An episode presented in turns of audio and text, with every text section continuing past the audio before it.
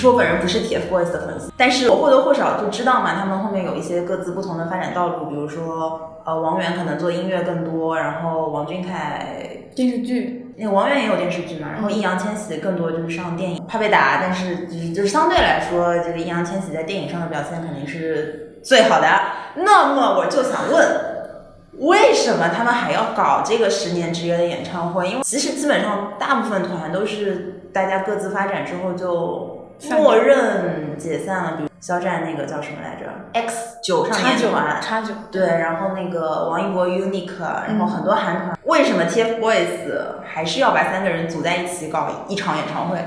几个点啊，第一个就是要么就是合约肯定是还没到啊，第二个是就我们就拿易烊千玺来说，易烊千玺本人跟。TFBOYS 易烊千玺这两个标签贴在头上的商业价值比易烊千玺本人是要更高的。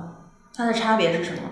他们三个人作为年轻这一代，是大家养成的看到长大这一代，他是需要在年轻这一代里面把地位完全的巩固住的啊。对，因为毕竟他们从嗯大学毕业到现在也就这么几年，而且娱乐圈。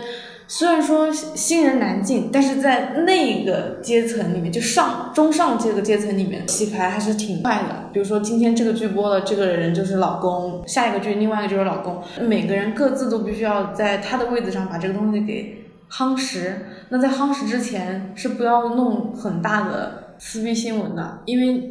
一旦如果真的解约，那肯定相互撕就会掉商业价值。但很多事情也不一定相互撕，很多事情就是慢慢慢慢，大家就对吧？你现在说王一博，大家也不会想到 Unique 了。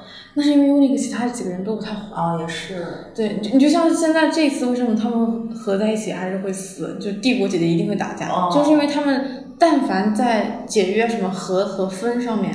就粉丝一定还是会有操作的。如果和或者分有一个盖棺定论的结果，一定是轩然大波。对，就大家希望都是大家心知肚明，好聚好散。虽然中间还是会有闹腾，就好比说这十年之后，十年之约之后，maybe 也许他们就顺其自然的就解掉约了。嗯。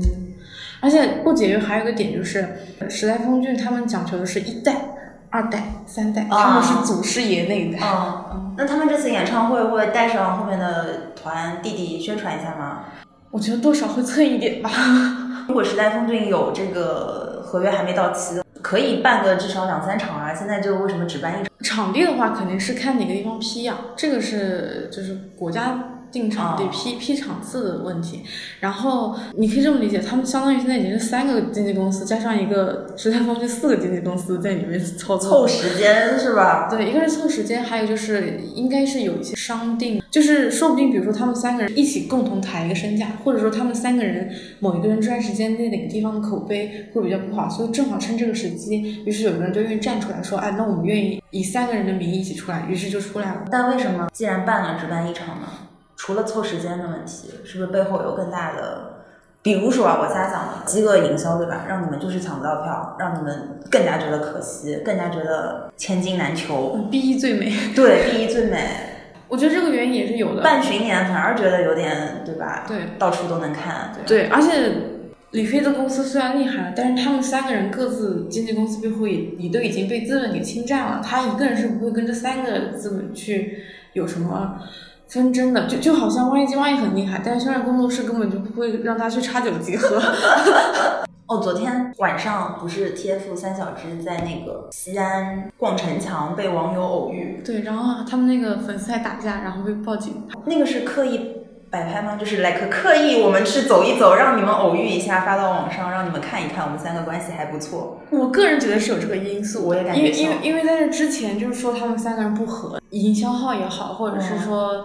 上微博热搜说的人实在是太多了，所以让你看一看。而且我觉得他们三个人本身，如果就朋友来讲，应该没有关系到不和这个地步。我也觉得，毕竟有一种同甘共苦、一起成长的。对的，而且你从一个正常人的角度去想，我也没有必要跟我的这个一个队友去两个人之间闹翻。可能后面很多的所谓大家说的不合，是两个人背后的经纪公司或者资本那些有一些对博弈之类的。而且我觉得，就我对艺人的了解啊，艺人其实本身他其实做到行业上来讲，做到这个份上，他其实有点像，更像一个 artist，像一个艺术家。他就所谓的钱、名利这种东西，其实他没有那么深的去追究，但是因为已经太多了。对，然后包括对他来说，反而追光灯是一种压力。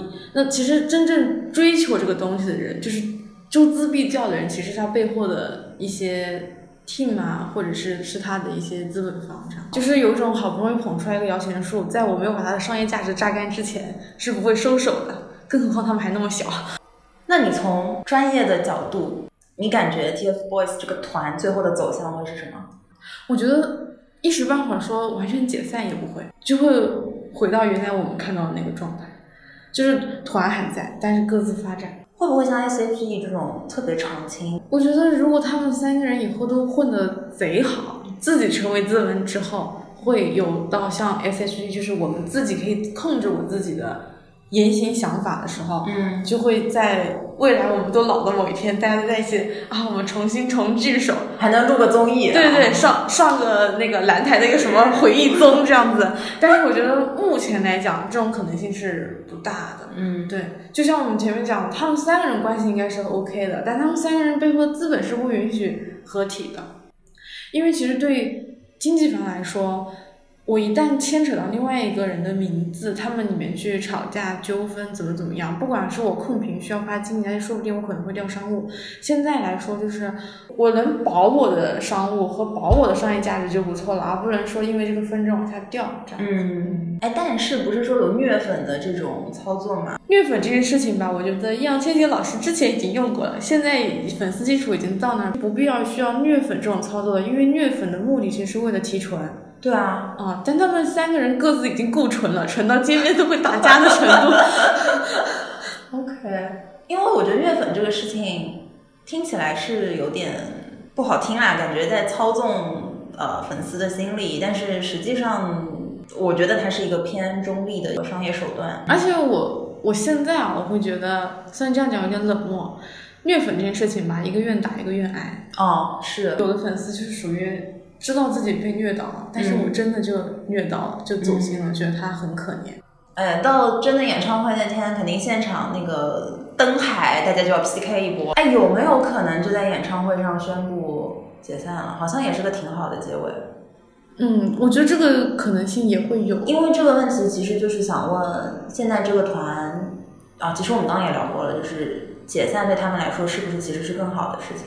在风控最小的情况下解散是一件很好的事情，但是如果说，比如说解散之后，三家都闹。然后就是大家对待他影响不好的话，就不会解，因为这个影响是什么？它不一定是掉掉商业价值。比如说他们谁有这段时间正在拍的戏，或者说正在带宣的戏，那这个时候如果有这样的舆论的话，其实对戏的状态是不好的，因为大家的注意力不在戏本身的一个宣传上去了。其实就是评估解散还是。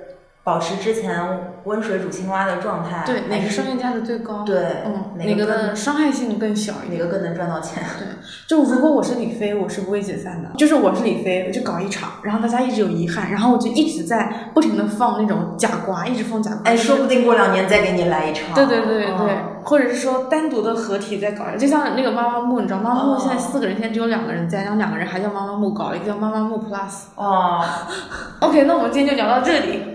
然后下期再见，拜拜，拜拜。